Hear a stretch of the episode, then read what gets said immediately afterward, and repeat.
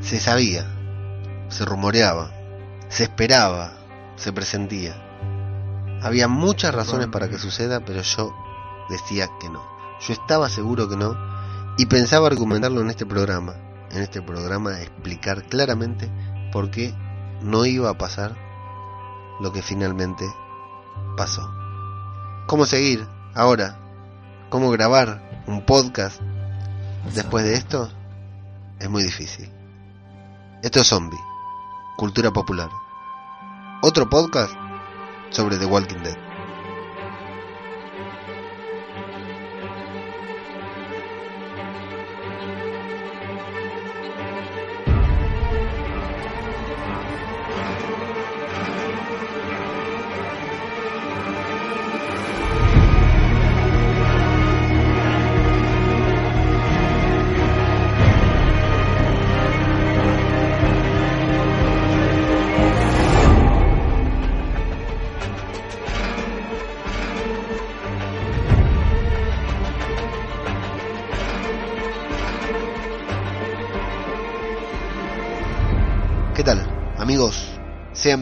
A una nueva entrega de Zombie, Cultura Popular, el podcast de Radio de Babel en el que hablamos de nuestra serie favorita, The Walking Dead, y en esta ocasión entraremos bien, bien, bien hasta el fondo del octavo episodio de la octava temporada, el mid-season final, como le dicen en los Estados Unidos o como le decimos nosotros, ese maldito capítulo en el que nos tenemos que quedar esperando varios meses hasta que decidan ponerse a trabajar y continuar con la, historia titulado How is Gotta Be. Y bien, antes de comenzar, ya saben que a mí me gusta arrancar, no hacer valoraciones generales ni nada por el estilo, pero antes de comenzar, en esta ocasión, solamente por esta ocasión, me voy a permitir hacer una pequeña observación a modo de disclaimer, a modo de lo que se viene de aquí en más en este episodio de Zombie Cultura Popular, que es intentaré voy a intentar analizar el, el capítulo de analizar no es una palabra demasiado abarcativa para lo que hacemos acá demasiado ambiciosa. Voy a intentar hablar de este capítulo solamente del 8x08 tratando de desvincularlo lo que más pueda del resto de la mitad de temporada pero así como todo estuvo demasiado vinculado en esta serie, en esta temporada de The Walking Dead, bueno, es inevitable que vamos a tener que hacer referencias, vínculos e hipervínculos hacia otros episodios de esta temporada, por ejemplo, al primero. No obstante, también voy a intentar separar dos cosas. Voy a tener que, porque tengo dos sensaciones firmemente opuestas entre lo que me pasó este, en este viendo este capítulo. Primero es la analítica, llamémosle, el hecho de ver una serie e intentar eh, analizar la verosimilitud de las escenas y ver de qué se trató, qué, qué, qué tan bien hecha estuvo lo que es esta serie, lo que fue este capítulo, contra lo que me produjo.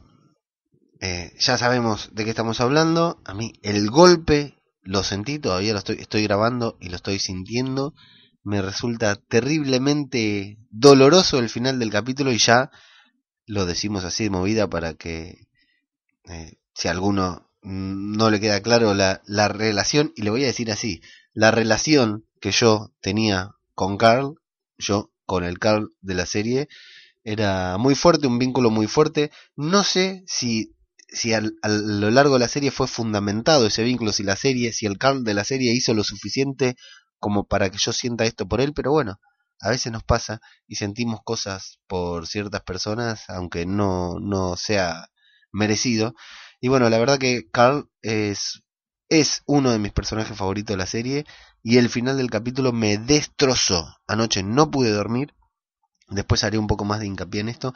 Entonces voy a separar, voy a intentar separar, pero no voy a poder y voy a ir haciendo en determinadas escenas un paralelismo entre lo que me produjo a nivel emotivo el episodio, lo que me iba produciendo a nivel emotivo y la parte del análisis, llamémosle, más serio, llamémosle, sobre lo que fue el episodio, que tuvo cosas buenas y algunas no tanto. Pero bueno, como decíamos, a mí me gusta meterme bien adentro del episodio, eh, arrancar directamente hablando de lo que pasó y lo que no pasó.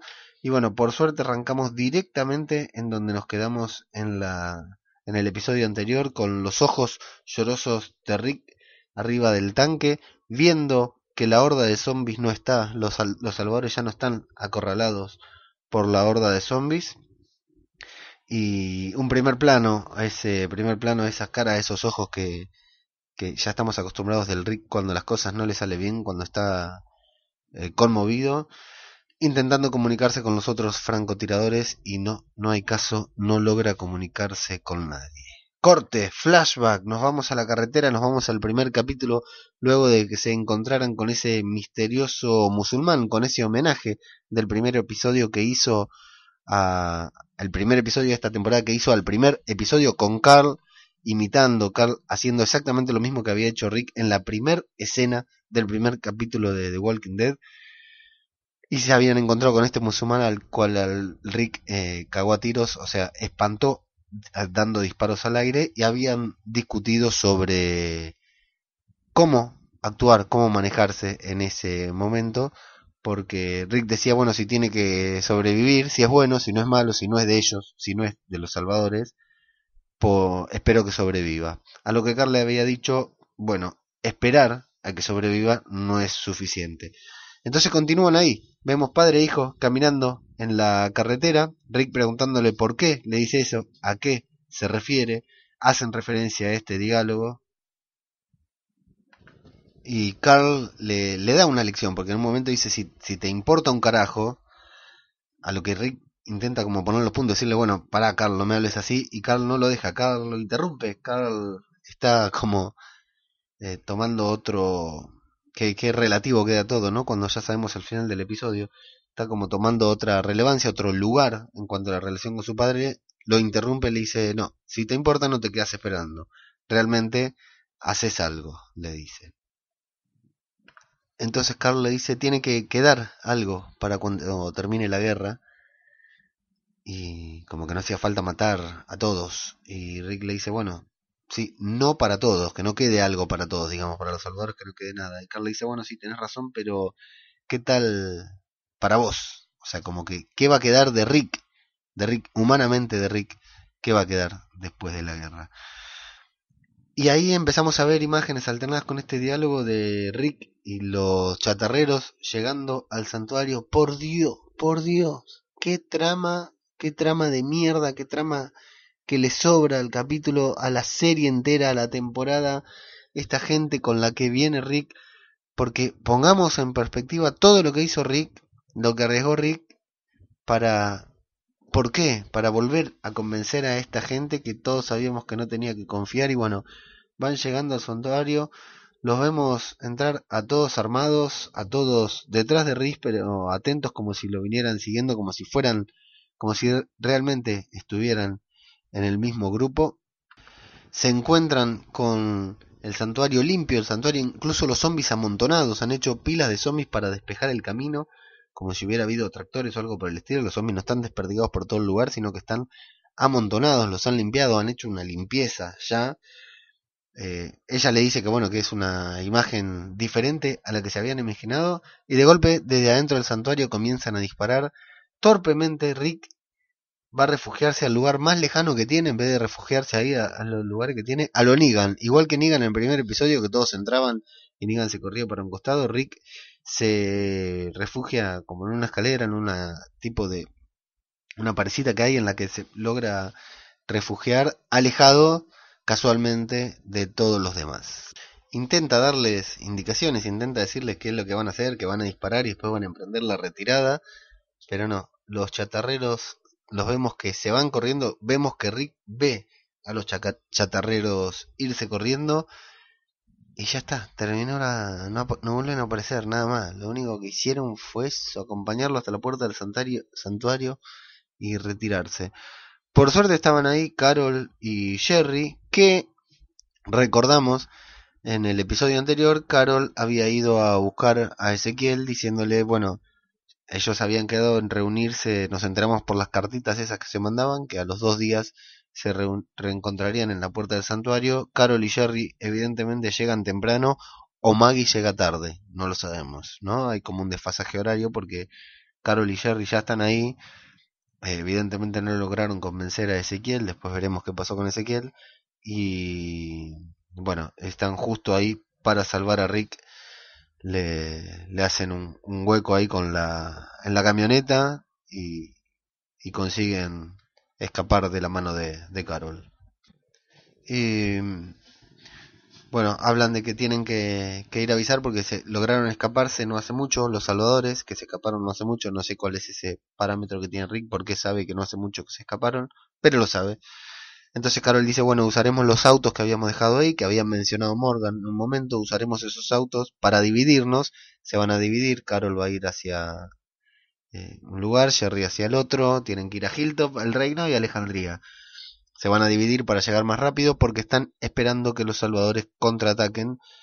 Y Jerry dice que bueno, que quizás son dos detalles que más o menos pueden llegar a importar porque intentan, intentan estos detalles, este diálogo, no dejar hilos sueltos, cabos sueltos sobre los otros episodios, pero no, fracasan. La verdad que es un desastre. Lo que cuentan acá es un desastre porque Carol dice, usen, usemos los autos de los de lo que estaban ahí preparados, ese auto que Morgan le dijo a Rosita, agarrate un auto eso de los que dejamos preparados, y Jerry dice, bueno, quizás los francotiradores, esos francotiradores que debían estar custodiando al santuario, dice, quizás los francotiradores los usaron para escapar cuando salieron los salvadores, y Rick dice, no creo que hayan escapado. ¿Por qué? Porque Rick vio a uno de los francotiradores muerto siendo comido por los caminantes en el episodio anterior. Pero bueno, más tarde veremos a Morgan que Morgan era uno de esos francotiradores y no aparece, no aparece mordido. Así que hay baches, hay baches en esos argumentos. Volvemos con eh, otro flashback o lo que fuera del momento ese de la camioneta en que Carl le dice, porque le explica a Rick que Bob, que Rick va a sobrevivir, que esto es así, que Rick va a sobrevivir, que para qué están peleando que tiene que haber un motivo superior para estar peleando esa guerra, no solo ganar la guerra, que para eso están trabajando todos juntos, que para eso unieron a las comunidades. Entonces Rick le pregunta si se cree que se van a poner a juntar fresas con Negan y Carl le dice, si es necesario, sí. Encontrar una manera de seguir adelante es muy importante y es mucho más difícil y, y valioso e importante que solamente seguir adelante porque sí. Y después de que Carl diga el título del episodio, How It's Gotta Be, así es como tiene que ser, tenemos musiquita, una musiquita muy linda que ya hemos escuchado en esta temporada. Y nuevamente, nuevamente, primeros planos de Rick, de Carl, de Carol, de Ezequiel, de Jerry, de Maggie, todos preocupados, todos serios. Escuchamos un silbido, el silbido de los salvadores. Vemos a Negan silbando riendo, muy feliz, muy contento y que seguramente está yendo hacia Alejandría. Y títulos. Muy lindos los primeros planos, muy linda la musiquita, pero no. No aporta absolutamente nada. Ni estéticamente, ni dramáticamente, ni nada. la verdad que me encanta, me gusta, pero no aporta nada. Hasta acá tenemos un poco el, cierre, bueno, del capítulo anterior, eh, lo más flojo y tal vez lo mejor, sí, lo mejor, el diálogo entre Rick y Carl y por sobre todo ver esta nueva actitud en Carl, hablando con Rick desde otro lugar y a Rick callado, a Rick callado, escuchando lo que su hijo le está diciendo. E intentando ubicar este diálogo entre padre e hijo entre las líneas, las diferentes líneas temporales de este episodio, de esta temporada, yo creo, estoy casi seguro que esto es antes que todo, antes de estarán buscando gasolina para arrancar los autos, para hacer esos autos, o sea, esto es antes a la guerra, o sea, esto es lo primero que pasa, esta caminata sucede antes de todo lo que vimos después, así es como lo interpreto yo, porque luego Carl durante la guerra tiene que ir a encontrarse con Siddiq, como vimos en los otros capítulos. Después, y después de los títulos, tenemos quizás la trama más, más desdibujada, más, más rara de, de, todo el capítulo, de toda la temporada. Por alguna extraña razón, Aaron, que en el episodio anterior o en el otro estaba hablando con Mag y dijo, bueno, yo me voy, le dijo a Inid, quiero terminar con esto, e Inid le dijo, yo también, bueno, tráete provisiones porque vamos a tardar un par de días. Yo pensé que estaba en una movida tipo Daryl que quería terminar con esto eh, atacando a los salvadores. No, parece que Aaron tuvo la brillante idea de irse a Oceanside para convencer a las mujeres. Qué, qué cosa extraña, ¿no? Porque no, no cierra, no cierra por ningún lado lo que se le ocurre hacer a Aaron. ¿Por qué razón? Si ya fueron entre todos y Rick no las logró convencer, si Tara no las logró convencer, ¿por qué él, por qué él las iba a convencer y por qué Inid, sobre todo, ¿no? Las iba a convencer. La verdad que nada. Bueno, Aaron va un poco distraído, se viene acordando de Eric porque viajaban mucho en el auto, bueno, le tocaba la pierna, etcétera, etcétera. Aaron está, está haciendo el duelo e va hablando sobre que, bueno, sí, sí, en teoría deberían hablar con ellas, no atacarlas, pero bueno, que Tara ya dijo que antes de encontrar, que Tara fue la, a la primera que encontraron no mataron, que antes de eso mataban sin preguntar ni bien alguien se acercaba con él, se, acercaba a Oceanside. Qué lindo, qué lindo que va a estar eh, esta semana el, el, episodio de los droides que, que tanto, tanto les gusta pronunciar Oceanside. Si no escucharon a los droides que buscan, escúchenlos porque se hacen un festín cada vez que tienen que hablar de las chicas de Oceanside y su gentilicio. Podrían... Ahí tienen un debate, Inid y Aaron, porque hablan de convencerlas, quieren que se sumen, aunque no tienen armas, no tienen nada las chicas de Oceanside, no, no pueden aportar nada. Y aparte acá, Oceanside, recordemos que están muy lejos, que Tara con el, ¿cómo se, se llamaba? Con Hit habían viajado, se habían quedado sin provisiones, o sea, habían viajado mil, una temporada completa habían estado viajando para que Tara, la actriz que interpreta a Tara, pueda ser mamá habían viajado muchísimo hasta lograr eh, llegar a Oceanside y se encuentran con y estos van y vienen digamos deciden ir desperdiciar gasolina la verdad que es un auténtico despropósito y bueno el debate que tienen es que Enid les quería llevar armas y Aaron le dice que no que no les podían dar armas porque las tienen que usar y Enid dice bueno quizá le pueda dar la mía a Cindy que era la es la única que conocemos y reconocemos de Oceanside, y Aaron, como si conociera el futuro, le dice, eh, vas a necesitar tu arma, y Init dice, espero que todo termine antes de tener que usarla, no va a ser así, Init.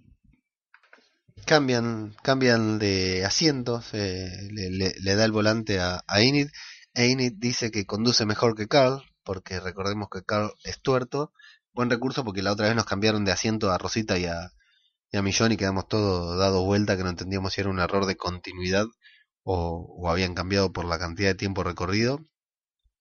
Y bueno, se meten en una destilería y deciden llevar un camión con alcohol para para no llegar con las manos vacías. Mm, podría decir muchas cosas sobre esta escena, sobre la idea de llegar con las manos con de ir a una destilería para llevarles alcohol a las chicas de Oceanside, pero me lo voy a ahorrar porque me pareció una, una porquería. Vemos a una muy linda Judith con Millón, Millón despidiéndose, diciéndole que va, tiene que salir, pero que va a traer a papá de vuelta. Vemos una charla entre Millón y Daryl, que Daryl le dice que salió todo bien, que está que Millón le dice que se alegra haberlo visto, Daryl le dice que salió todo bien, que ahora a los salvadores no les quedará otra que rendirse. Bueno, Millón pide disculpas por no haber participado y Rick le dice, y Daryl le dice que no pida disculpas porque eso no, no le afecta nada, porque el, el plan funcionó. Y bueno, tenemos a Carl sentado en un rincón escribiendo una carta, escribiendo una nota para su padre, a la cual la titula del otro lado del sobre le pone eh, busca una razón para sobrevivir. Carl está conmovido, está serio, está emocionado. Eh, sí, la verdad que no sé, yo, o sea, todo esto toma sentido con el final del episodio, ¿no? Con lo que pasó al final. Yo hasta acá pensé que Carl se iba a ir, que se había unido a Siddiq y se iba a retirar, que lo iban a sacar de la temporada por un rato, lo íbamos a ver en un plan individual, o que al menos esa era su intención, porque sabíamos que tenía que explotar todo.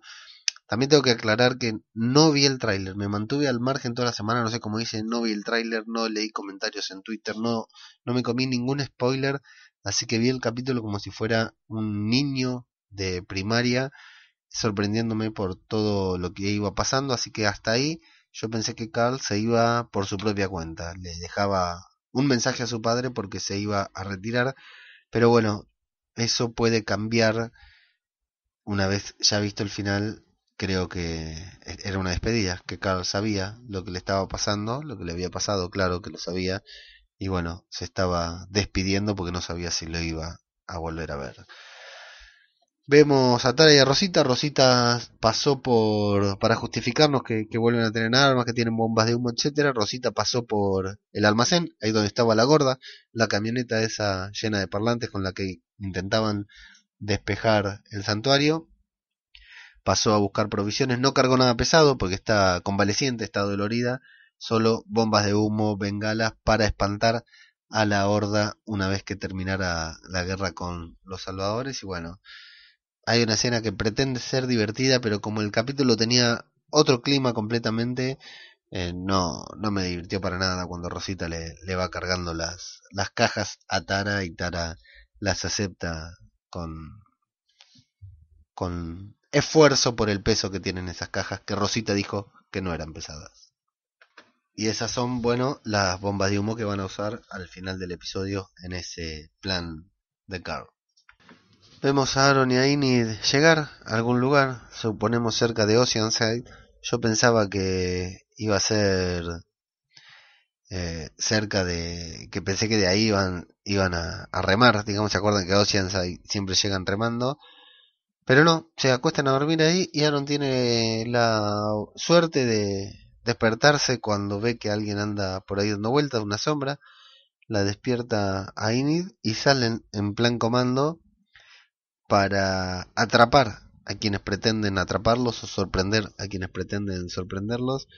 No lo logran. Aaron con mucha pericia que agarra la, la ametralladora también con tanta elegancia, ¿no? Como si realmente fuera un soldado. Se separan ambos dos y escuchamos que Aaron lo agarra, Aaron lo, lo, lo derriban, lo, lo, sorprenden. E Inid, sin dudarlo, da la vuelta y dispara. Llegan las otras chicas de Oceanside y vemos a Cindy que se pone a llorar porque a quien mató Inid es a la a su abuela, a la vieja esa de mierda que estaba acá, la vieja resentida que estaba a cargo del de Oceanside, Inid que no quería usar su pistola, que pretendía que todo terminara antes de comenzar, antes de tener que usarla, la mató y la cara de Aaron es qué cagada me mandé al intentar venir acá, esto no va a servir para nada y se va a poner feo. Bueno, la verdad que seguramente esto se ponga feo, pero para mí, al haber matado a la vieja, las chicas de Oceanside quedan liberadas. Las chicas de Oceanside pueden juntarse con, con la gente de Alejandría tranquilamente porque lo único, recuerden que la última vez que se encontraron estuvieron a punto de unirse si no fuera por la vieja esta que no quería, por la abuela que no quería que se juntaran. Y ahora que la vieja murió, que Inid puso fin a su vida, van a poder unirse eh, a la coalición Hilltop Alejandría Reino ahora será un, gobierno de cuatro, ¿sí? una comunidad de cuatro pueblos unidos con las chicas de Oceanside que ya no tienen ninguna barrera que les impida eh, unirse a esta gente. Una vez que se hace de noche, en este episodio ya no se vuelve a hacer de día y probablemente nunca más salga el sol en esta serie. Eh, habíamos dicho, o Carol llegó temprano, los demás llegan muy tarde porque Millón encuentra a Carl y le dice, Carla, ¿dónde estás? Te está buscando, me estoy, estoy lista para irme. Y ya es de noche y a Rick y a Carol los vimos llegar al santuario de día, pero bueno. Hablan sobre, lo ve a, a, Carl que está abriendo la alcantarilla para meterse adentro y explicar que está ayudando a alguien, a un viajero. Millón está por empezar a increparlo, ¿sí? nosotros entendemos, sabemos que al que está ayudando es a Siddiq, su amigo, su nuevo amigo, y nos encontramos con unos golpes, no, la conversación no termina porque hay unos golpes en la puerta al estilo de Little Pig, Little Pig, antes de que hable Negan, Millón ya sabe qué es lo que pasa, y lo vemos a Negan hablando por un micrófono, dando un show, un unipersonal, eh, con el micrófono, divirtiendo a toda la gente de Alejandría, explicándoles que perdieron, que terminó la guerra y que uno por uno van a tener que disculparse por lo que hicieron, por lo que intentaron, que uno por uno se van a tener que disculpar porque si no los va a matar y que al que sí va a matar confirmado es a Rick por la estupidez que acaba de ser, que tienen tres minutos que los empiecen a contar porque por reloj les va a dar tres minutos y que si no se rinden en esos tres minutos van a empezar a bombardearlos. Señores, empezó el, episodio. ¿Quién reacciona primero en este episodio? ¿Quién es el primero que reacciona? ¿Quién es el, el más rápido? Carl, que dice, mientras Millón se queda conmocionada porque los salvadores lograron salir, Carl ya se pone en acción y es el que saca a Millón de su estupor para que ella también se mueva y actúe. Nigan Silva, la música crece, Rick se desespera, Carol también, Jerry va manejando, una luz enciende a su costado y es chocado y atropellado eh, y nos dejan ahí en, en veremos. De Jerry pasamos a Ezequiel, al reino, con el, el rey todavía tirado en el piso leyendo una nota de Jerry que le explica que se tuvo que ir, que espera que lo entiende, que lo perdone y que quiere verlo a él también ahí. Ezequiel quiere reflexionar, cierra los ojos como para meditar sobre esas palabras de Jerry, pero no logra hacerlo porque el reino ha sido invadido, eh, se escucha una se escucha una intrusión, se ve que hay gente en el reino, empiezan, escucha que los están buscando, se escucha la voz de Gavin que pide que lo busquen, y bueno, Ezequiel que primero renguea mucho, cuando ve que lo vienen a buscar, se le pasa la renguera del cagazo y se refugia detrás de, del escenario que hace las veces de trono. Como decíamos, algunos llegaron temprano, otros llegan tarde. Maggie y Jesús en una gran caravana de la gente de Hilltop avanzan hacia el santuario y Jesús pregunta si cree que se van a rendir los salvadores, a lo que Maggie responde que sí, que se van a rendir eventualmente, que no se van a rendir ahora, porque dice, ¿acaso nosotros nos rendiríamos tan rápido? me gusta porque Maggie es como que la tiene muy clara, sabe en qué están parados, saben que están yendo ahí, que van en grupo, que tienen las de ganar, pero que sin embargo los salvadores no se van a vencer, que en ese momento, en ese momento, al contrario que todos los demás que creen que va a haber una victoria absoluta, la victoria no la van a encontrar. Y ahí meten en el plano, atrás de Jesús, atrás de Maggie, pero se lo ve, se le ve la cara en el plano de Jesús, eh, a un extra con barba que en parte me hizo acordar a, a Herschel. Y qué claro, ¿no? Que ese extra era el que iba a morir. Cuando nos ponen a ese extra que no hablo nunca, al menos yo no lo recuerdo, ¿no? No sé ni siquiera si tiene nombre. Bueno, después tiene nombre, pero estaba cantado que era eh, que ese era el Salvador que iba a morir. Se encuentran con un árbol y acá a mí me da la sensación que hicieron replicar el clima de aquel viejo episodio en el que aparece Negan, ese final de, de temporada. Y Maggie Inmediatamente cuando ve el árbol en el piso, obviamente se da cuenta que los salvadores salieron del santuario, que esa es una trampa de ellos. Y ahora hay una caravana de, de Hilltop en el que son muchos. Imaginemos tres, cuatro personas por auto, hay cinco, seis autos. Y bueno, otra caravana desde atrás los viene persiguiendo, se les pone al lado y los acorrala. Yo acá no entiendo, ¿eh? Acá no entiendo porque, bueno, la primera caravana, de la primera baja eh, Simon con, bueno, no Simon, pero bajan a Jerry golpeado del accidente, del choque que le acaban de dar, lo bajan y muestran con un arma en la cabeza como para extorsionarlos. Pero antes de eso, la gente de Hilltop está fuertemente armada. Yo esta, esta escena no la entiendo. Esta escena, entre todo lo que fuimos contando hasta acá, que me genera muchas sensaciones contradictorias porque lo mejor, sin dudas, hasta acá me parece lo que ha pasado en Alejandría, lo que ha pasado con Carl, el diálogo con Rick, Lo demás me parece que son todos puntos flojos del capítulo y de la serie en general, de la temporada en general.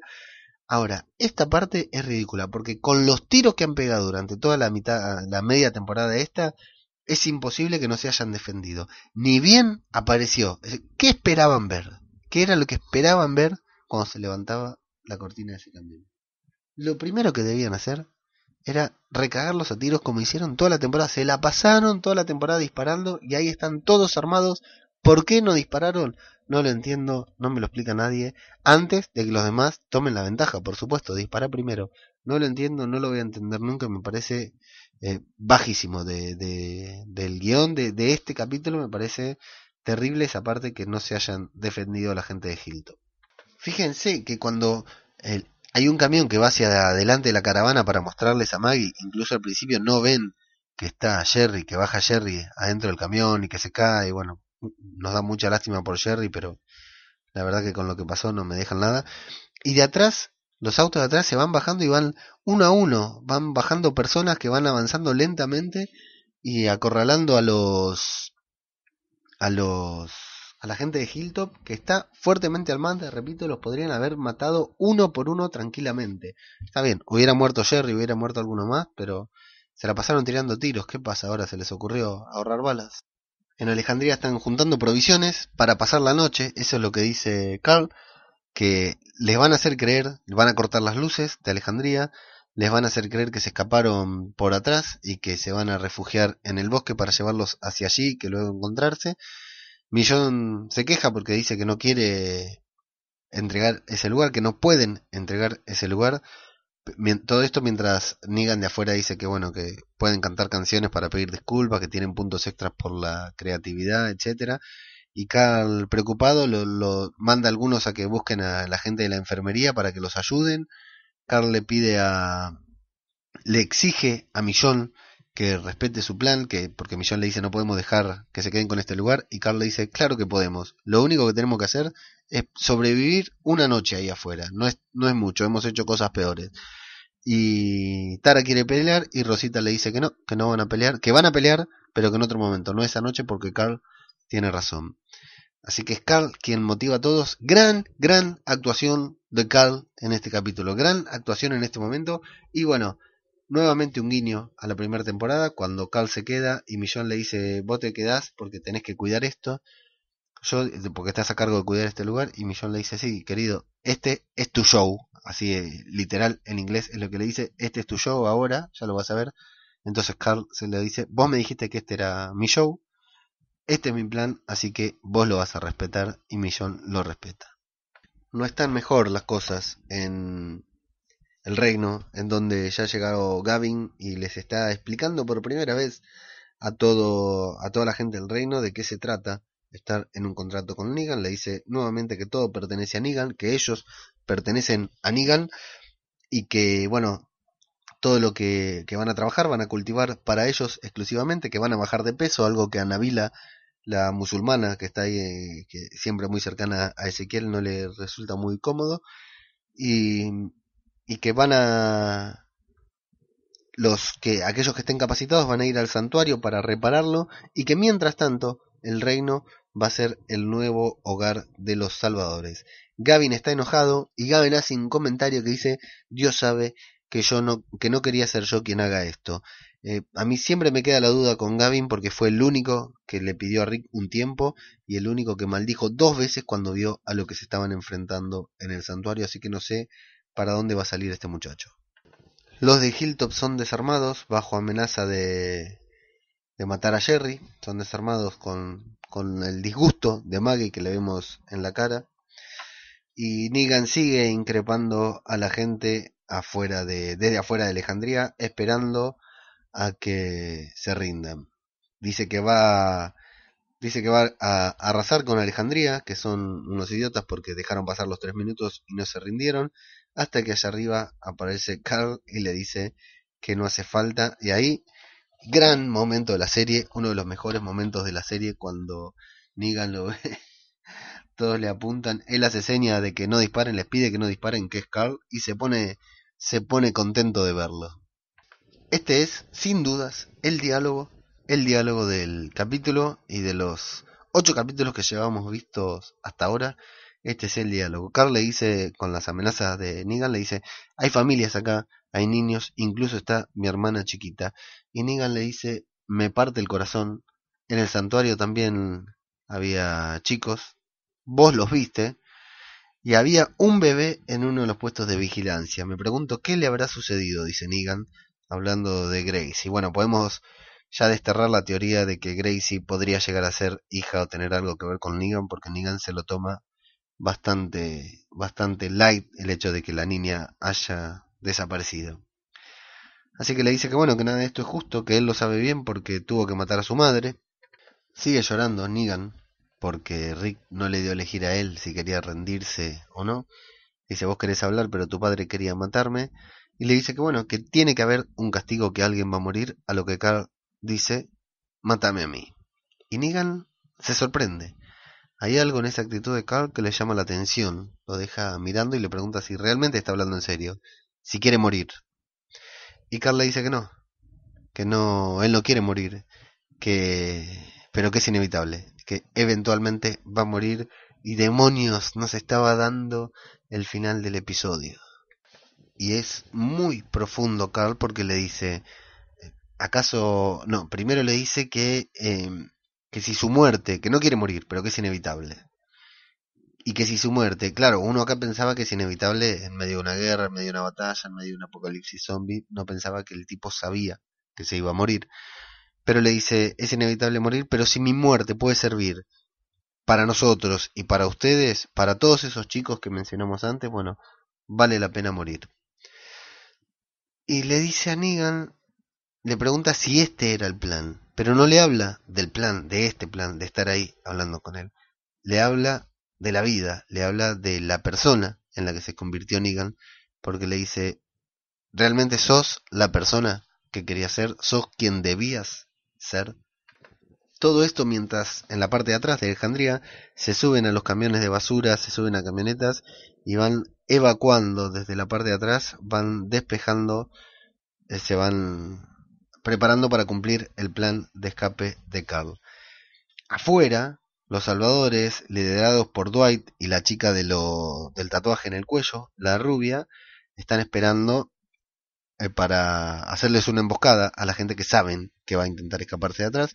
La rubia está preocupada porque sabe que no van a resistir porque cruzaron solamente dos autos y Dwight, sin mayores fundamentos más que el de ser un traidor, le dice que sí, que tienen que sobrevivir, tienen que aguantar. Y bueno, por supuesto que los camiones salen, no aguanta, se los llevan a todos puestos y comienza una, una persecución. Y ahí, y, ahí, es genial porque Negan realmente se enoja, le dice a Carl, Carl sos un hijo de puta, pensé que teníamos un momento especial, Carl ya desapareció, estaba subido arriba de, de la barricada, Carl se ha bajado y empiezan a disparar, como dijo Negan, que iban a hacer, a bombardear con una puntería envidiable. Para no ver hacia dónde están disparando, le aciertan de lleno a las casas, desde afuera, los salvadores. Carl evidentemente se tira desde arriba, se golpea, queda rengo, y mientras los salvadores van explotando toda Alejandría, rengueando con su morral y con su sombrero de sheriff, Carl va tirando bombas de humo para cubrir la retirada. Y yo acá medio que me puse a impacientar porque dije, ¿qué le pasa a este muchacho que está tan rengo? No fue tan fuerte el golpe que se dio, qué boludo, eh, está actuando medio raro. Y bueno, puede ser también que nos estaban mostrando lo que luego nos van a confirmar del final, solo que nadie lo sospecha porque lo habían mantenido oculto, ¿no? Pero Carl creo que no solo renguea porque se golpeó, sino que comienza a sentir los efectos de aquello que tiene escondido debajo de la camisa. En el reino, Gavin intenta convencer a la gente para que digan dónde está Ezequiel. Nadie habla, pierde la paciencia. Gavin tres o cuatro veces intenta amenazarlos, pero no da resultado. Pierde la paciencia y les da cinco minutos para confesar, porque si no lo van a hacer al estilo de Negan. Y allá a lo lejos lo vemos a Ezequiel muy mal camuflado, escondiéndose. Vamos, Gavin está arriba de una camioneta viendo de frente hacia donde está Ezequiel, pero bueno, no logra ver esas rastas, como dijo Gavin. en la carretera tenemos un, lindo diálogo, un muy lindo diálogo entre Gavin, entre Simon y Maggie, en el que Simon le cuenta sus planes, le dice que se tienen que rendir, que si bien el reino bueno, no, primero Maggie les pregunta cómo escaparon, a lo que Simon después le cuenta que fue Eugene el que los ayudó a escapar y que con música, se escucha música, están redirigiendo a la horda.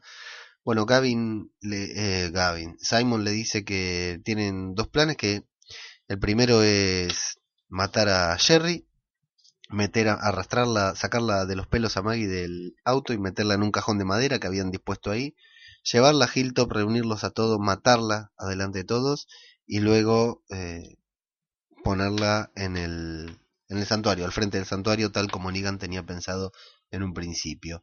Todo esto Simon lo cuenta mejor, con mucha gracia, con mucha onda. La verdad que se pasa el actor y es un muy lindo diálogo porque está muy bien tanto Simon como Maggie. La verdad que la actuación de Maggie es muy buena también. Y, y la otra opción es que, claro, en el reino lo estaban haciendo mierda, le dice, le cuenta, porque Maggie le pregunta qué pasó con las demás comunidades, le dice, en el reino se estamos destruyendo en este momento y vamos a tomar posesión. Lo mismo en Alejandría, a menos que pase algo, que nosotros ya sabemos que está pasando algo. Y, pero ustedes ganaron, ustedes son el granero del mundo, ustedes fueron seleccionados para seguir trabajando para nosotros y son los que tienen la posibilidad de salvar gente. Eh, den la vuelta, vuelvan a Hilltop, pónganse a regar, pónganse a cosechar hoy mismo y listo, estamos en paz. Pero uno de ustedes tiene que morir, así que damos a mano. ¿Y qué hace Simon? Sorpresivamente mata a este extra que a nadie le importaba. Maggie se pone a llorar. Entonces le amenaza con matar a Jerry nuevamente. Y Maggie eh, cede, Maggie se doblega, le dice que no, le pide que no, pero que necesita solamente un favor le quiere el cajón de madera para y llevarse el cuerpo del hombre que acaban de matar, de matar para poder enterrarlo y Simon accede. La escena es muy linda, el diálogo es tenso, la muerte es una pavada porque la verdad que no le afecta a nadie, pero está muy bien actuado por Maggie, si se fijan porque las expresiones de Maggie nos muestran que no se está venciendo, no se está rindiendo. O sea, es inteligente, sabe que en ese momento no se puede luchar. Era antes, Maggie, era cuando ellos todavía no se habían bajado los autos. Maggie sabe que no se puede luchar, que tiene que ceder, aunque sea por un momento, como vamos a verlo después.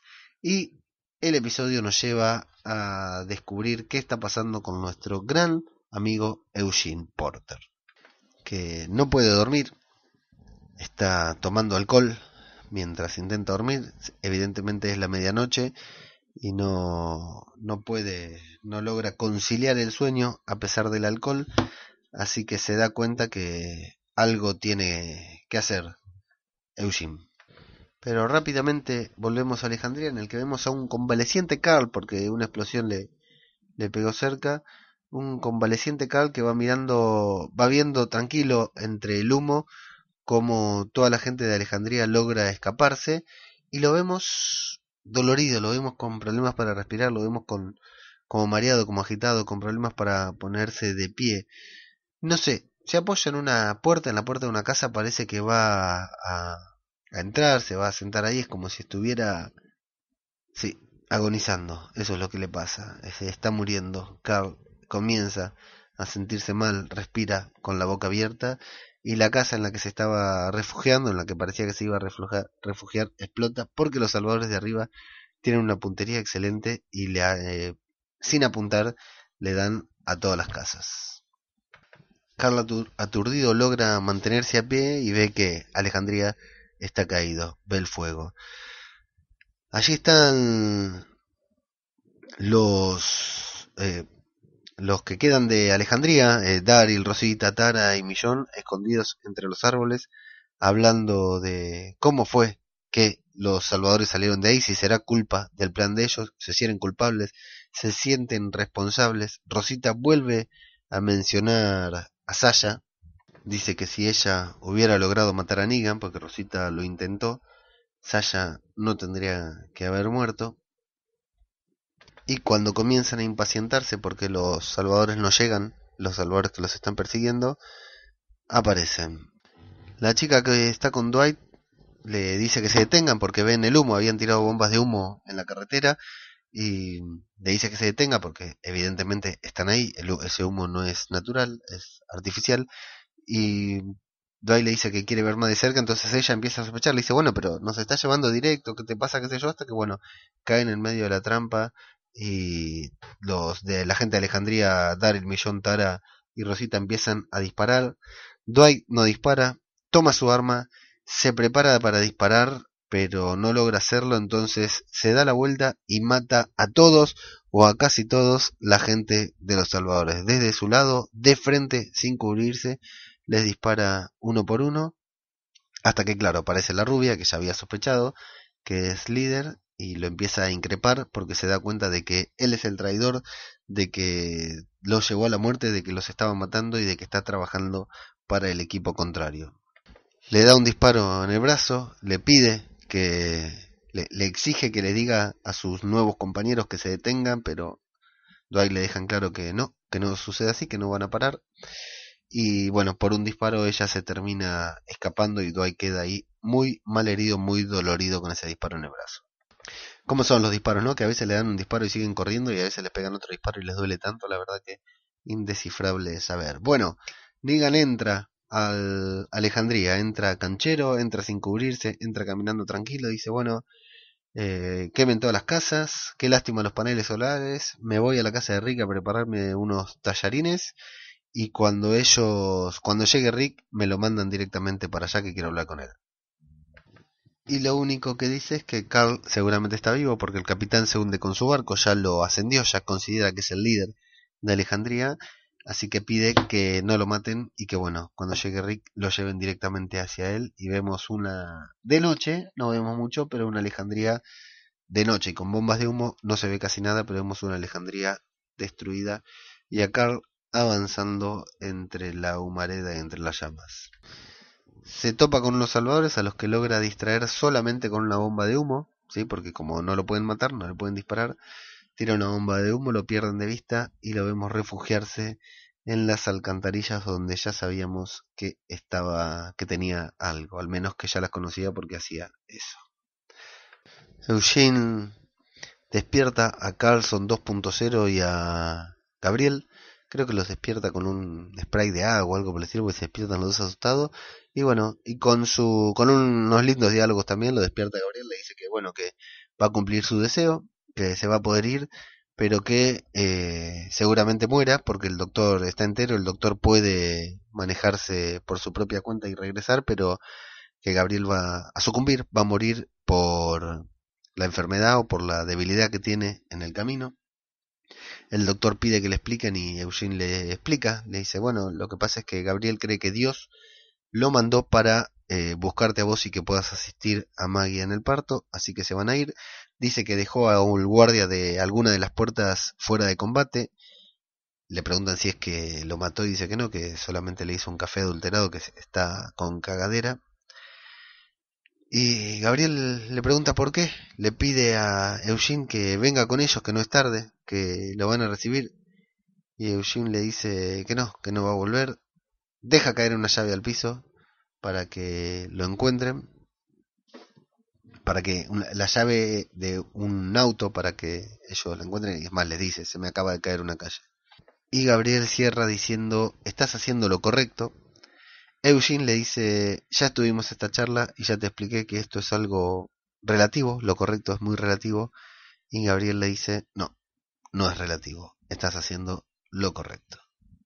Nuestro querido rey Ezequiel, que estaba rengo, ya no lo está, se las ingenió mientras eh, Gavin tiene a todo el reino acorralado, a todo el reino ahí, está esperando pasar los cinco minutos, se las ingenió para reunir varios eh, barriles con gasolina, evidentemente, para derramar un poco, para tener un encendedor a mano y prender fuego los barriles y generar una explosión para que todos vayan hacia ese lado.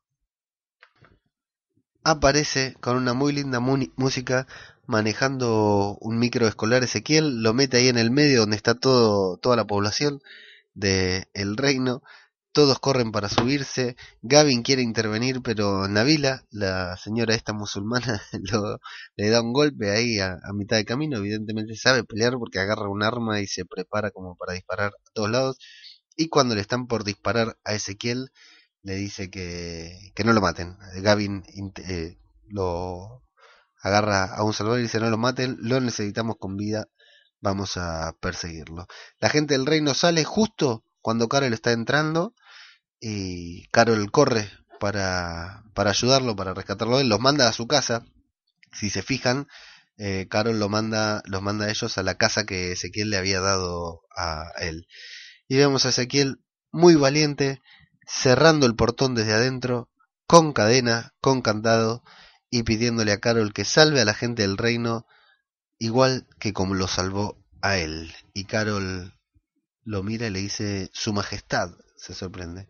Así que Ezequiel pone el candado desde adentro y se entrega a los salvadores no sin antes recibir un golpe en la cara. La caravana de Maggie llega a Hilltop, ella se baja a toda velocidad del auto, va convencida hacia la reja donde hacia la nueva cárcel que construyeron para los salvadores, busca entre ellos, esquiva a Gregory que le habla, le dice que está todo bien, que la deje salir, que lo deje salir nuevamente, pero no, no le da bolilla y hace, hace salir al Salvador que intentó matar a Jesús en aquella intervención en la que estaba en Contara y, se hizo el que era un simple trabajador y se hizo pis encima en los pantalones. Bueno, lo hace matar a ese, a ese, lo hace salir de la celda, le apunta con un arma y le dice a Jesús, eh, bueno, este es el tipo que intentó matarte. Jesús mira atento, Jesús no se anima a intervenir porque ya ve venir la mano, vemos una Maggie con mucha confusión, con mucha convicción, no confusión, todo lo contrario, confusión. Sabemos muy convencida de lo que está haciendo.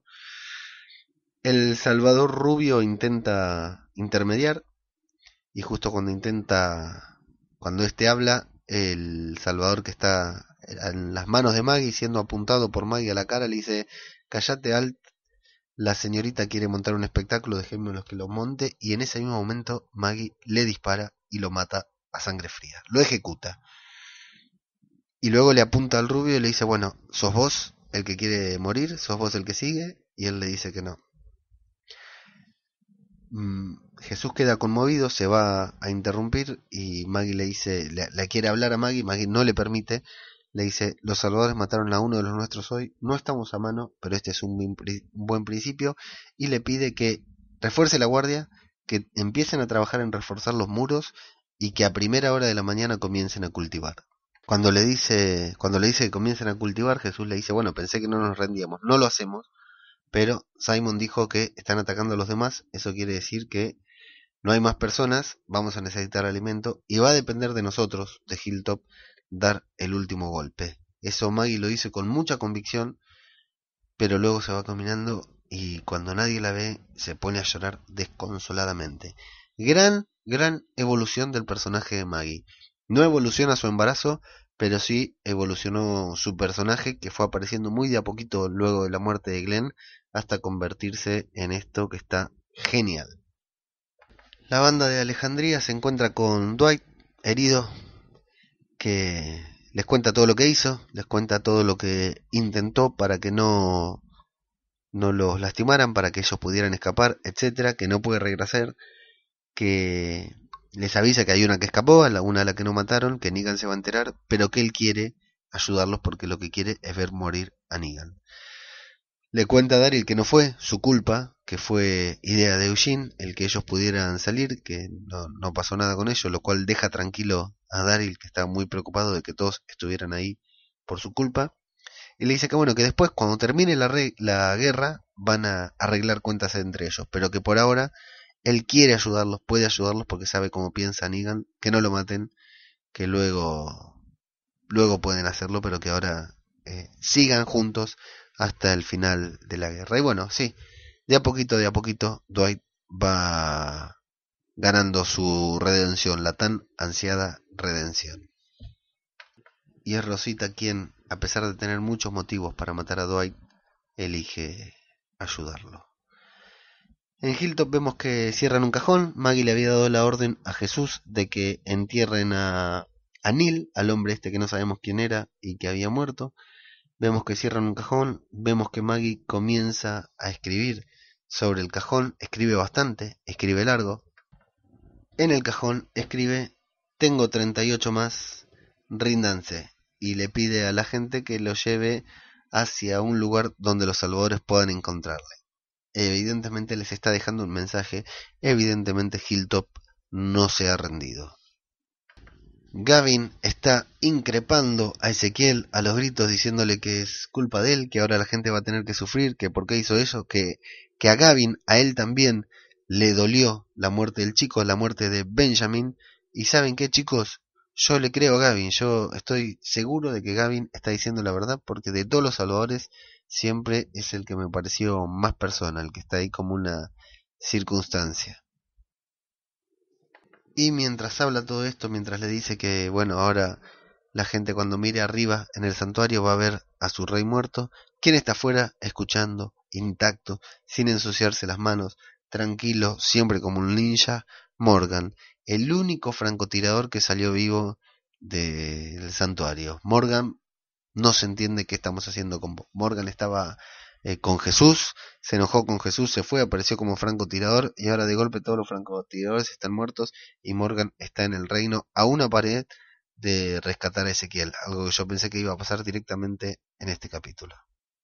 Rosita, Daryl, Tara, Dwight se meten desde afuera de Alejandría, se meten en una alcantarilla y Millón, conmovida, como cuando Negan golpeó la puerta a Alejandría en este capítulo, se queda mirando hacia los muros, los caídos muros de Alejandría, y cierra la reja desde arriba mientras vemos a Rosita tratando de sacarla de su estupor. Millón no se retira. Bueno, adentro de Alejandría, Rick entra como Pancho por su casa. Está bien que era su casa, pero se supone que había gente esperándolo.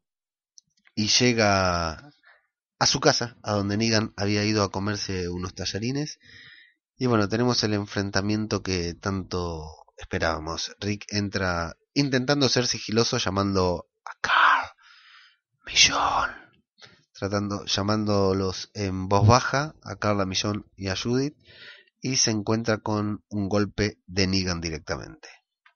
Negan habla, le cuenta todos los planes que tiene, que lo va a cortar en pedacitos, que va a hacer una cosa, que va a hacer otra, mientras lo va golpeando con lucir, lo tira al piso. Rick hasta acá ofrece poca resistencia, yo esperaba un poco más de pelea, porque solamente viene golpeado psicológicamente, no tiene ningún golpe físico. Hablan sobre Carl, le, dice que se ofreció a morir, le dice que, qué clase de hijo puede haber eh, criado para que diga cosas así, y que él lo va a enderezar porque le agrada, que lo va a convertir en su mano derecha. Y ahí está bueno porque Negan va a avanzar para golpearlo, pero Rick se anticipa, le da un golpe y se cruzan ahí dos o tres piñas cada uno hasta que, bueno, Negan lo empuja bien fuerte, Rick queda tirado en el piso y toma, no sé, un cenicero, algo duro, evidentemente, del piso, y le da un golpe a Negan mientras este habla de que, bueno, va a terminar con él, etcétera, toda la perorata de siempre, le da un golpe en la cara que Negan cae, parece que noqueado, yo pensé que lo había noqueado, porque aparte hasta la música es fuerte, Rick agarra el bate y... Madre querida, Rick, ¿Qué hace Rick? En vez de darle un batazo con las púas, un batazo en serio a Negan, no, lo agarra y le da con el culo del bate, le da un golpecito así muy despacio en los riñones, en el estómago, vaya a saber a dónde, pero ¿cómo no le aplastó la cabeza? O sea, se me hace imposible creer, imposible creer que piense en, mantener un plan, en, matar a Negan adelante de los demás, no sé. Un batazo era, bueno agarrar, nadie agarra un bate y le da un culatazo a una persona, ni siquiera nosotros, acá en Argentina, que no tenemos cultura de béisbol, atención, eh, tenemos una selección de béisbol, si alguno de la selección de béisbol escucha esto no se ofende, yo sé que entrenan ahí eh, cerca del predio que la AFA tiene en Ezeiza, pero nadie agarra un bat y le da con el culo a otra persona, le da un culatazo, le da un batazo y más si ese bate está lleno de eh, púas, de alambre de púas y todo, bueno, no, Rick le da con el culatazo, Negan se pone celoso y dice, no la toques, está casi noqueado, está sangrando, le dice, no la toques. Y a pesar de que Rick tiene un baste en la mano y está en posición eh, de pie, y Negan en el piso, logra darle un golpe a Rick y hacerlo correr, hacerlo caerse para atrás. Lo que es bueno es que Negan pierde tanto el control, ve a Rick que intenta agarrar su arma y lo empuja a punto tal de tirarlo por la ventana y Rick sale corriendo. Rick se escapa. Pudo haber sido la mejor escena de pelea. Fue emocionante. Yo no voy a decir, y acá es donde digo que separo lo que el episodio me hizo sentir con lo que, estaba, lo que estamos viendo, lo que estamos analizando. Porque si te pones a analizar, esta pelea tiene baches por todos lados, pero ver a Rick y a Negan casi de igual a igual, peleando mano a mano, me resultó muy emocionante. Y el momento en el que Rick lo tuvo a Negan en el piso, dominado, y lo pudo haber rematado, la verdad que para mí era un éxtasis. Evidentemente no lo iba a matar, no es que creí que lo iba a matar, pero fue muy lindo ver a Rick después de tanto tiempo que lo vemos subyugado y caído detrás de Negan, verlo personalmente, físicamente por sobre él, pero bueno, no le salió y analíticamente, como decíamos antes, por exagerar, por decir una palabra exagerada, tampoco me pareció, no fue una, la escena de acción, la escena de pelea, el combate que pudo haber sido, pudo haber sido mucho más épico.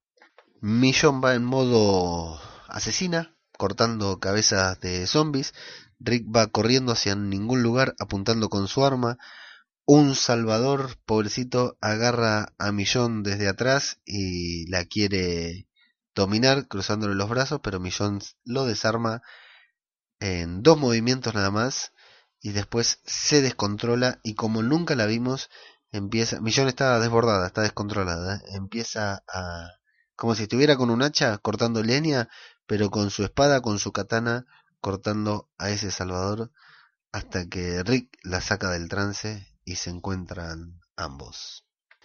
Rick la saca del trance, eh, Millón está gimiendo, está mal, le agarra de la mano, Rick le pregunta dónde están todos, porque claro, Alejandría está desierto, los salvadores la tomaron, pero no tienen prisioneros, Alejandría está desierto, le hicieron lo que acá hizo Manuel Belgrano en Jujuy, lo que se llama el éxodo jujeño, todos se fueron, no quedó nadie a quien dominar, a quien doblegar, así que Millón le agarra de las manos y se meten en las alcantarillas. Y ahí suena la música. Suena la música y yo pensé que hasta acá llegaba. Yo pensé que ahí terminaba el episodio, que terminaba en una escena emotiva, en una escena tensa, o sea, alguna vez una mitad de temporada o un final de temporada, no, fue una mitad de temporada, terminó con... No, perdón, fue un final de temporada, terminó con todos adentro de, de un contenedor en términos, ¿verdad? Y Rick diciendo se van a arrepentir cuando descubran con quién, que, sean, que están jodiendo con la gente equivocada. Yo creí que iba a terminar de una forma parecida, que eso era todo, que iban a estar ahí todos refugiados y no me parecía, para nada, me parecía un mal final, para nada, ¿eh? Que Rick llegara ahí, se sorprendiera de ver que todos escaparon y que todo fue gracias a Carl, que tuvo ese plan, no estaba mal, que estuvieran todos juntos, digamos, podían aunar fuerzas y juntarse para combatir a los salvadores cuando saliera el sol. Como dijo Carl, solamente tenían que sobrevivir a una, una sola noche. Bueno, lo primero que ve a Rick entre toda la gente es a Judith a salvo, viva, al fondo de la alcantarilla, así que hacia ahí va. Y la escena, y bueno, no, no hay por qué decir lo contrario, está muy bien hecha, es muy emotiva, muy, ya no es tensa, sino que está muy bien filmada eh, por la actuación de Rick, por la actuación de Millón, por la música de nuestro amigo Bill McCreary, aquel que hace toda la música incidental de esta serie. Y Rick comienza a avanzar, avanzar. Eh, vemos nuevamente con esa música de suspenso, con esa música de acción, primeros planos que no aportan absolutamente nada, que son como para artísticos, le dije hoy yo al Caucil Ratoncita, son planos artísticos, pero sí, es cierto, no, no aportan absolutamente nada a la escena. Vemos a Jesús y a Maggie pensando seriamente. Rick avanza entre toda la gente que vemos que está Rosita, Tara, que hace contacto visual con Rick, me imagino que porque se siente culpable, Tara, porque puede creer que fue por culpa de ella también lo de los que los salvadores estén ahí. Primeros planos de Carol y Morgan serios y de Ezequiel golpeado y apresado por los salvadores, pero que aún sonríe, a Rick cruzándose con un Dwight dolorido por el disparo, a Eugene sufriendo a pesar de haber ayudado al cura, al cura mal, al cura enfermo, y no tenemos un primer plano de Carlson. Daryl abrazando a Judith, cuidándola, a la pequeña patea trasero, creo que le había puesto Daryl, y a Rick llegando frente a frente a ver a Dick que está sentado ahí dolorido, convaleciente, triste y asustado, por supuesto, porque es el hombre que lo cagó a tiros, que lo espantó, dando disparos al aire. Rick lo ve y no entiende nada, su rostro de confusión es evidente. Hasta que una voz lo interrumpe de costado y le dice que él los trajo aquí a todos. Es Carl. Se agacha Rick para acercarse a su hijo. Carl está transpirado, está cansado, está abatido, lo vemos como que casi no tiene fuerza para hablar. Así sucedió, le dice Carl. Rick baja la cabeza, vemos que Carl se levanta la camisa y le muestra a Rick una herida. ¿Qué es esa herida? Es una mordida. No hay dudas de que es una mordida. Millón cae de rodillas, la música levanta. Carl tiene una expresión de pesar, un sentimiento de, de, pena, pero cuando mira a su padre a los ojos, su rostro se vuelve de calma, de una calma, de una tranquilidad, de haber hecho lo correcto, y Rick está destruido. No habla, no dice nada. La música se levanta, el plano nos muestra a Carl se aleja de a poquito y la temporada entra en su receso de invierno en el hemisferio norte, verano acá en el hemisferio sur.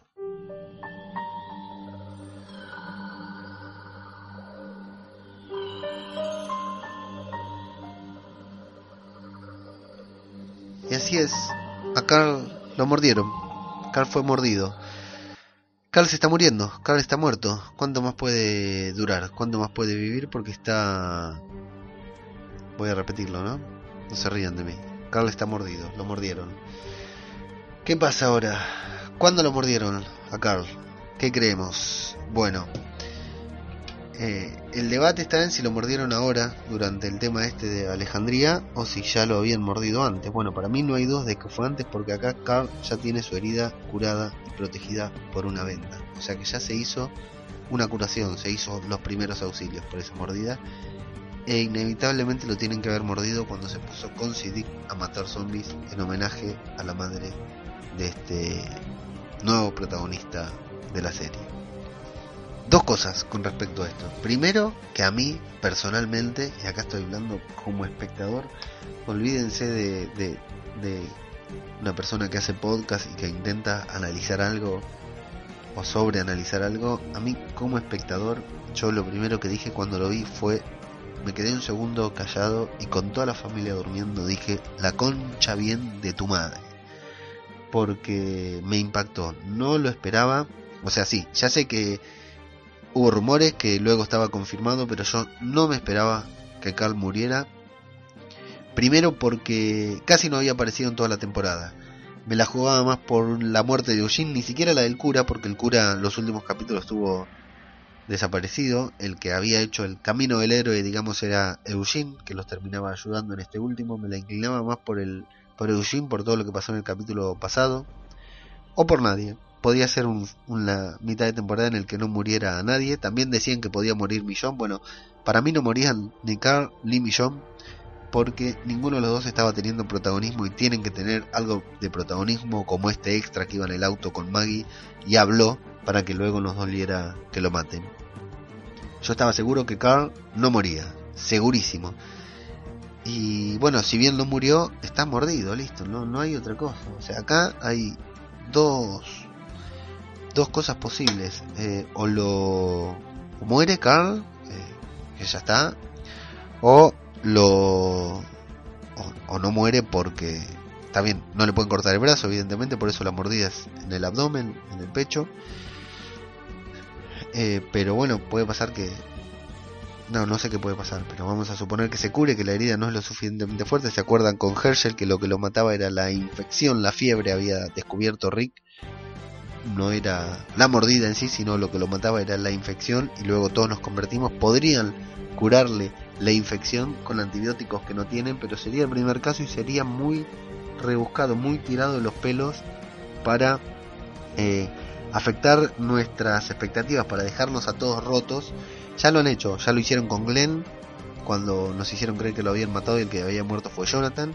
Lo hicieron luego cuando mataron a Abraham y nos hicieron creer que esa era la muerte del episodio y faltaba la muerte de Glenn.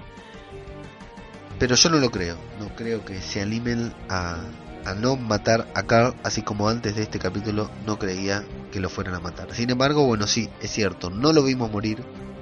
Existe la posibilidad, no le arrancaron un pedazo, es una mordida chica, pero lamentablemente tengo que decir que si hacen eso, la serie estaría perdiendo aún más credibilidad. La serie, por más que me guste, por más que me encante por más que sufrí ayer viéndola, considero que está pasando por una meseta o por una caída, por una meseta baja. O sea, la meseta ya cayó un poco y está pasando por una meseta y esto afectaría seriamente la credibilidad, mucha o poca, que podamos tener para con ella, para con los personajes y para con las tramas. Sería jugar demasiado con los espectadores, así como en ese final de temporada en el que vimos a, a Negan reventarle la cabeza a alguien a batazos y nunca supimos quién era hasta el, la temporada siguiente, ¿verdad? Yo creo que eh, no, no, deberían, no podrían hacer eso, pero también creo que es una gran, gran cagada haber, haber sacado de la serie a Carl. Ahora, ¿qué pasa con Carl? Me voy a desprender completamente del cómic porque sabemos que es un, un gran personaje en el cómic. Eh, ¿Qué pasa con Carl? En la serie nunca fue lo que muchos de nosotros quisimos. Hay mucha gente que odia a Carl en la serie. De hecho, estoy pensando y los voy a mencionar por segunda vez en Juan Miguel y en Rafa de los droides que buscas, que tengo miedo que en el próximo programa se hagan una paja en vivo hablando de la muerte de Carl, porque realmente ellos lo odian, odian a Carl, pero esto es un chiste, un abrazo enorme para los droides, que disfrutamos mucho de sus programas, pero hay mucha gente que odia a Carl y somos varios también. Ahora quedó en evidencia. Si entran en Twitter, nosotros estuvimos retuiteando los tweets en vivo del momento de la muerte de Carl y la verdad que la gente estaba muy dolorida, muy enojada con los creadores de la serie. Hay mucha gente, mucha, ¿eh? En Twitter, en Facebook, diciendo que la va a dejar de ver. No es noticia porque cada semana que pasa la deja de ver mucha gente.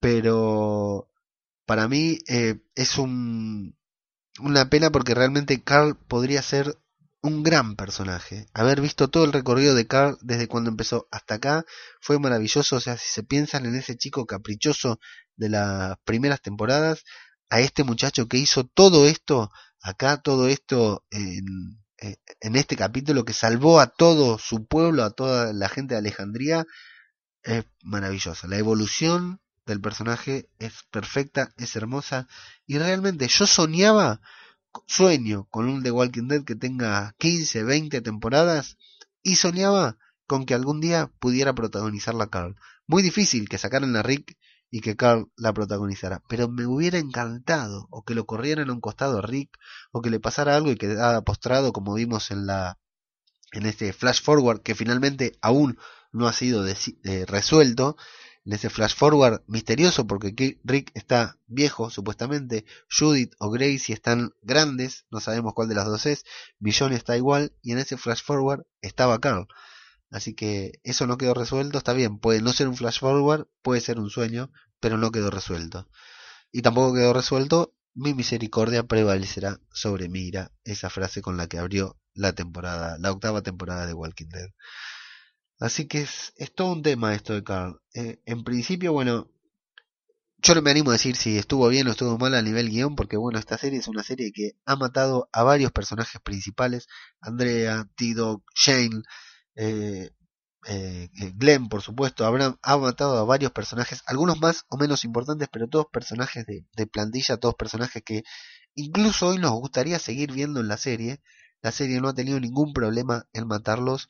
No me, parece, no me parecería raro incluso que mataran a Rick en algún momento. Por eso no me parece raro que hayan tomado la decisión de matar a Carl, aunque sí me dolió en el corazón. Les juro que anoche no podía dormir pensando en Carl, pensando en su muerte, pensando en ese momento. La verdad que me parece que tenía tanto que quizás no lo daba, porque vamos a ser honestos, en esta temporada casi no apareció y su trama, la de Siddick, tampoco fue tan tan importante, tan buena, tan relevante, salvo hasta este capítulo. Pero podría haber tenido más capítulos como este, Carl. La verdad que con todo lo que aprendió, es el hijo de Rick, es el que estuvo al lado del Rick, es el que más puede haber aprendido tanto de sus aciertos como de sus errores, pero fundamentalmente de su liderazgo. Y Carl podría haber sido un gran personaje. Y sí, estoy hablando en pasado, estoy hablando de que Carl murió porque para mí está muerto. Si sobrevive la temporada que viene, no lo duden. Por más credibilidad que pierda la serie por más que se enojen todos, yo voy a estar contento. Pero para mí, Carl murió, así que el dolor que siento No voy a decir que es como se murió un familiar, porque no quiero exagerar o mentir, no lo sé. Pero la verdad que la muerte de Carl fue dramática, fue, me dejó, les puedo asegurar, un agujero en el corazón que hoy, 24 horas después de haber visto el capítulo a esta hora, eh, todavía me duele y todavía siento esa pena que sentí en el momento en que la vi. Y a nivel repercusión, bueno, Hoy llegué al trabajo y yo siempre digo que en el trabajo nadie habla de series conmigo y lo primero que me dijo una persona que entró fue, che, Leandro, murió Carl. Así que ha tomado la repercusión que los creadores querían o que los creadores necesitaban. Vamos a ver qué resultados tiene esto para la serie. Pero como siempre, no me quiero quedar con la última palabra, aunque lo voy a hacer y para que haya otra voz hemos invitado a un oyente, a una amiga, a participar del programa desde la hermosa ciudad de Roca Dragón, no me acuerdo cómo se llama, para mí ella vive en Roca Dragón, le pedimos a Jimmy que Jimmy no se anda a medias, ¿eh? viene torcida con la serie, no le ha gustado mucho, ahora la van a escuchar a ustedes, así que Jimmy no tiene reparos en decir lo que no le gusta cuando algo no le gusta, así que desde Roca Dragón escuchamos a nuestra querida amiga Jimmy y su opinión sobre este capítulo y final de mitad de temporada. Hola Leo, gracias por invitarme a comentar el capítulo, a pesar de haber hateado bastante toda la temporada. Este junto con el cuarto han sido los que más me han gustado, así que nada, me hace ilusión comentarlo contigo. A ver, eh, empezamos por lo que no me gustó. Eh, bueno, aunque es un capítulo donde por fin podemos ver las consecuencias de los actos de algunos personajes, eh, bueno, al ser de noche como que se desluce un poco, ¿no? Es un poco todo muy confuso, la acción pasa muy rápido y en demasiados lugares. Eh, se pierde un poco la noción del espacio y tiempo, creo yo también cansan un poco ya esos planos, em, los primeros planos de las caras de los personajes, es como muy repetitivo. Es un recurso que han estado usando bastante esta, esta mitad de temporada y yo creo que, bueno, que, que distrae un poco también de la acción, ¿no? En un momento puede quedar bien, pero ya varias veces es como que cansa. Luego mm, me da un poco de rabia la falta de valentía que tienen al matar a personajes. Es como que solo murieran randoms, las balas solo le dan a los, a los muy, muy, muy secundarios. Y hasta el último momento no hemos visto mm, la muerte de ningún personaje importante. Eh, ¿Qué más? A ver, también está la falta de coherencia de algunos, de algunos protagonistas por ejemplo, Daryl, Rosita, Michonne. En, el momento en que Daryl empieza a sentirse culpable de haber liberado a Negan y a los salvadores, Rosita le dice como que no es su culpa, que ella también cometió errores, tal y cual, y te quedas como diciendo perdona. Eh, otro que es un poco extraño todo es Morgan, que aparece siempre de la nada. Yo tengo una teoría que Morgan es como el Bruce Willis del sexto sentido, que en realidad está muerto y aparece cuando lo necesitan, en plan ángel de la guarda. Porque si no, no me explico que esté en todos los sitios, en el momento indicado, con su metralleta lista, pero bueno, nada, es una serie y ¿qué le vamos a hacer? Luego la trama de los chatarreros, yo no sé de qué sirvió. Si luego al primer tiro ya se van de espantada, no sé si ha servido para algo o luego en febrero lo veremos. Pero vamos, ha sido escuchar un tiro y han salido todos disparados. Lo que sí me gustó de este último capítulo ha sido la coherencia de personajes como por ejemplo Dwight, que bueno, que todos tenemos un poquito de Dwight dentro de nosotros, aunque no nos gusta admitirlo. Y también em, la actuación de Eugene, que en el capítulo anterior me pareció fatal, pero bueno, luego vemos que también este tiene un poco de coherencia con su personaje. Eh, bueno, también me gustaron mucho los últimos 20 o 25 minutos con el, ese Carl despistado, eh, como asustado, como aturdido. Eh, me gustó también cuando le dice a Negan que si realmente quiso ser así, la cara que puso Negan le dio como un sasca en toda la boca. Y luego el tema de las explosiones, de la acción, de la música, han estado muy bien. Lo que no entendí fue la pelea de Rick y Negan, que por qué, eh, por qué Rick sale corriendo cuando coge el arma en vez de pegarle un tiro a Negan. Mm, bueno, parece que Negan es inmune a las balas y nadie ni intenta pegarle un tiro ya porque no le dan. Y lo de Carl, la verdad que no me lo veía venir. Ha sido muy triste. Mm, a pesar de las pistas que nos dieron durante todo el episodio, no me lo imaginaba. Me dejó un poco así en shock. Y bueno, pues más o menos eso fue lo que me ha gustado. Me da mucha pena que vaya a morir Carl, si es que va a morir, a ver, porque con The Walking Dead no se sabe. Acordémonos de lo de Glenn en el contenedor de basura. Pero bueno, para mí fue un palo. Lo que no sé cuál va a ser la motivación de Rick si muere Carl, porque solo le queda Judith, bueno, y Michonne, pero le quedan de sus hijos Judith, que ni siquiera es suya, y no sé qué significaron esas ensoñaciones o visiones o lo que fuera de cuando Rick era viejo. Eh, a ver si nos lo aclaran un poco en la segunda parte. Pues nada, más o menos eso es lo que quería comentarte.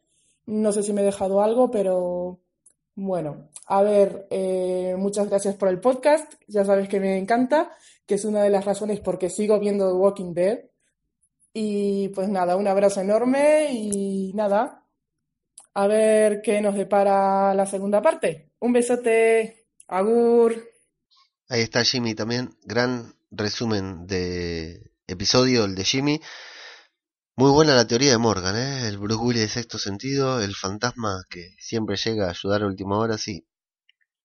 Bueno, no es para menos que Morgan se vaya a Fear de Walking Dead. Plisken de Misión de Audaces de aquí huele a muerto, se va a enojar con lo que yo digo porque él ahora se convirtió en, más fanático de Fear the Walking Dead que de que en The Walking Dead. Sí, es así. Si ustedes no escuchan aquí huele a muerto, peguen una escuchada van a escuchar a una persona fanática de Fear the Walking Dead. Que igual, bueno, hay que reconocer que la serie va mejorando y va creciendo temporada a temporada. Y en algún momento, creo, alcanzará a The Walking Dead. Pero es bastante consistente con su propio personaje que Morgan se vaya a Fear the Walking Dead. Vamos a ver qué es lo que pasa. Y, así que bueno, gracias Jimmy, un gran, gran audio comentario, como me gusta decirle, eh, contando lo que le gustó y lo que no le gustó de, del episodio. Bastante, hemos coincidido bastante, ¿eh? sí, sí. Hemos coincidido bastante con todo lo que pasó en el capítulo y bueno, sí, los últimos 10-15 minutos gloriosos. Si la, toda la serie fuera así, sería líder. Si bien es líder por la cantidad de gente que la mira, sería más líder todavía. Bueno, así que no, no queda más, no queda más. Terminó The Walking Dead hasta el 23, 20 y pico de febrero no tenemos The Walking Dead. Eh, hay que aguantar, hay que ver qué pasa cuando empiecen a correr los spoilers de que viene la semana para la segunda mitad de la temporada, que ya está filmada, así que solo queda que se decidan a estrenarla en febrero. Nosotros solamente tenemos que hacer tiempo hasta esa fecha. Hay que escuchar a, a Plisken y a Garrapato en Misión de Audaces porque bueno, tienen unos puntos, tienen un muy buen punto de vista. Rick, eh, Rick, Rick te dije, Plisken, eh, sobre sobre Carl también es un personaje al que estima mucho, sobre todo por el, el Carl de los cómics, que es un gran personaje. Así que está bastante enojado con lo que hicieron los realizadores y hay que escucharlo mañana para ver porque para saber porque tiene mucho fundamento, muchos argumentos con respecto a, a la gran cagada según él que se han mandado a modo de guion, ¿no? A nivel de realización de la serie con respecto a Carl. Y además hay que escucharlo porque es un cago de risa, ¿no es cierto? Escuchar eh, aquí huele a muerto. Bueno, y también no se olviden de escuchar a Arderás por esto, del cura Legañas, a el podcast con David Muley y toda la gente de La Constante, a Richie María de la tertulia Zombie y a los droides que buscas que esperemos eh, saquen rápido el final de temporada porque no me quiero perder las animaladas que van a decir sobre Carl y ver qué opinión tuvieron ellos sobre su muerte, porque estoy seguro que va a ser 100% opuesta a la mía, así que casi cuando se me pasó el bajón por la muerte de Carl en ese momento, en los primeros en los que pensé fue en ellos. Y bueno, entre todos los que dejaron comentarios en, la en el podcast de la semana pasada tenemos a Rock and Roll Radio, que fue el primero y bueno, fue quien nuestro comentarista invitado de la semana pasada, un crack, y a Eddie Maiden que estuvieron primeros, eh, y Eddie Maiden que dice que Daryl la tiene confusa en esta temporada y sí, sí, nos tiene confusos a todos y creo que los guionistas lo tienen confuso a Daryl también que no sabe bien qué pito tocar.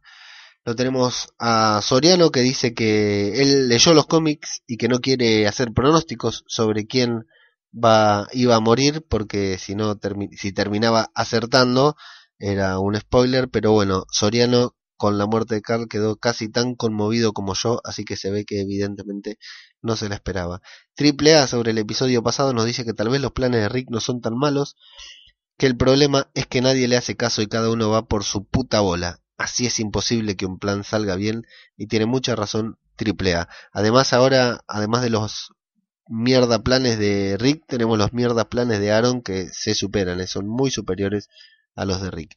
Jimmy, a quien recién escuchamos con su gran comentario de este capítulo, dice que casi nunca estamos de acuerdo, ella y yo, con la valoración del capítulo, pero que le encanta escuchar mi opinión porque le baja el nivel de hateo cuando vamos fundamentando y explicando. Si lo bueno de tener poder de convicción, ¿viste? Convencemos a cualquiera de cualquier cosa. Igual en este estuvimos más, coincidimos bastante más con Jimmy, así que un placer haberla escuchado. Cuenta pendeja, Isabel dice que ha visto a Carl muy jodido desde el principio del capítulo. Lo mordieron a la mierda lo que estamos leyendo acá. Ah, muy bien, muy bien, muy bien. Isabel, casi me caigo de culo, ¿eh? El comentario de Isabel ya entra habiendo, habiendo visto este episodio. Así que con razón, pensé que se me había escapado este comentario.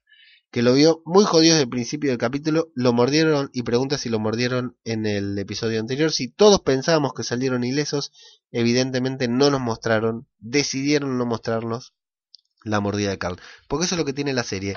Hace trampa. Los realizadores hacen trampa. No es que vos no lográs deducir porque es una realización. No sé si eh, algunos de los que están escuchando, muchos de los que están escuchando deben haber visto de Leftover, vieron que es un quilombo narrativo como está escrito, pero listo, vos ves y cuando la serie va cerrando lo que elige cerrar, vas terminando de entender lo que quiere. Acá el tema no es que la serie está escrita o narrada de una forma compleja, si bien lo intentan hacer, es que no te muestran cuando Glenn cayó, te mostraron que estaban destripando a Glenn y después eligieron mostrarte que no lo estaban destripando. Cuando Negan mata a uno a, batazos, lo, no te muestran a quién mata, no es que te hacen un, una algo como para que vos lo interpretes o tengas la duda, no, directamente no te lo muestran, entonces así es muy difícil adivinar y muy fácil sorprender. Son recursos que dan resultado, pero que yo no estoy del todo de acuerdo. Por eso nos muestran que Carl sale ileso y resulta ser que no sale ileso, supongo que nos enteraremos en la temporada siguiente. Rock and Roll Radio, tu radio de rock, nos dice, al niño tuerto lo mordieron por hacer el tonto con su nuevo amigo. Uno menos. Y habla de disfrutar el próximo podcast y que y que bueno, que hagamos algo antes de febrero porque si no se va a aburrir. Bueno, algo hacemos seguro. Sobre zombies, y bueno, era la idea. Mi idea era hacer un especial, le, le, voy a contar esto ahora ya que Rock and Roll Radio lo dice. Mi idea era hacer un especial sobre Carl, porque se había armado tanto un, debate sobre Carl que quería hacer un especial sobre él, sobre todo el camino recorrido, contando diferentes cosas que le pasaron. Pero esto me sacó las ganas, la verdad sí que haremos un especial, no sé, sobre Morgan, quizás, no sé, haremos algún especial vamos a hacer, digamos, para no dejar esto, este canal abandonado, pero bueno, veremos sobre qué. Y Pirastec desde México nos manda saludos, que dice que recién esta temporada descubrió el podcast y que ya no se lo pierde, y que la más congruente en este capítulo en este último ha sido Maggie. Los demás no dan una. Negan sigue en plan grande y hasta febrero y felices fiestas. Sigue es así, Pirastec. La verdad que el camino recorrido por Maggie es muy interesante también porque desde la muerte de Glenn, desde antes, ¿no? Porque a Maggie le ha pasado todas, ya no, no le queda a nadie de su familia, salvo ese bebé que supuestamente tiene, eh, lleva en sus entrañas. Maggie las ha pasado duras, ha sobrevivido a todas y ha evolucionado con cada una de las cosas que le tocó vivir. Así que sí, más, más que interesante y que consistente consigo mismo el papel de Maggie que podría ya convertirse en la protagonista de la serie si no tuviera fuera porque tenemos Así que bien, amigos, hasta acá llegamos con la mitad de la temporada, de la octava temporada de The Walking Dead, la que yo auguraba y esperaba que fuera la mejor de todas, y no, si bien me gustó, si bien estoy conforme, si bien voy a seguir mirando esta serie y defendiéndola delante de cualquiera, no fue ni lejos la mejor. Eh, haremos algún especial, veremos si nos juntamos con otros podcasters para hacer un especial en conjunto hablando sobre The Walking Dead. No creo que estemos todos los que hablamos sobre The Walking Dead, pero sí algunos, los que podamos. Intentaremos juntarnos y bueno, si no será un final de temporada, un especial de mitad de temporada de zombie cultura popular, pero intentaremos juntarnos con algunos. Tenemos planes. Decía que vamos a hacer ese especial para terminar de resumir la temporada, lo que nos pareció la temporada, lo que creció, lo que falló, lo que estuvo bien, lo que disfrutamos y lo que sufrimos.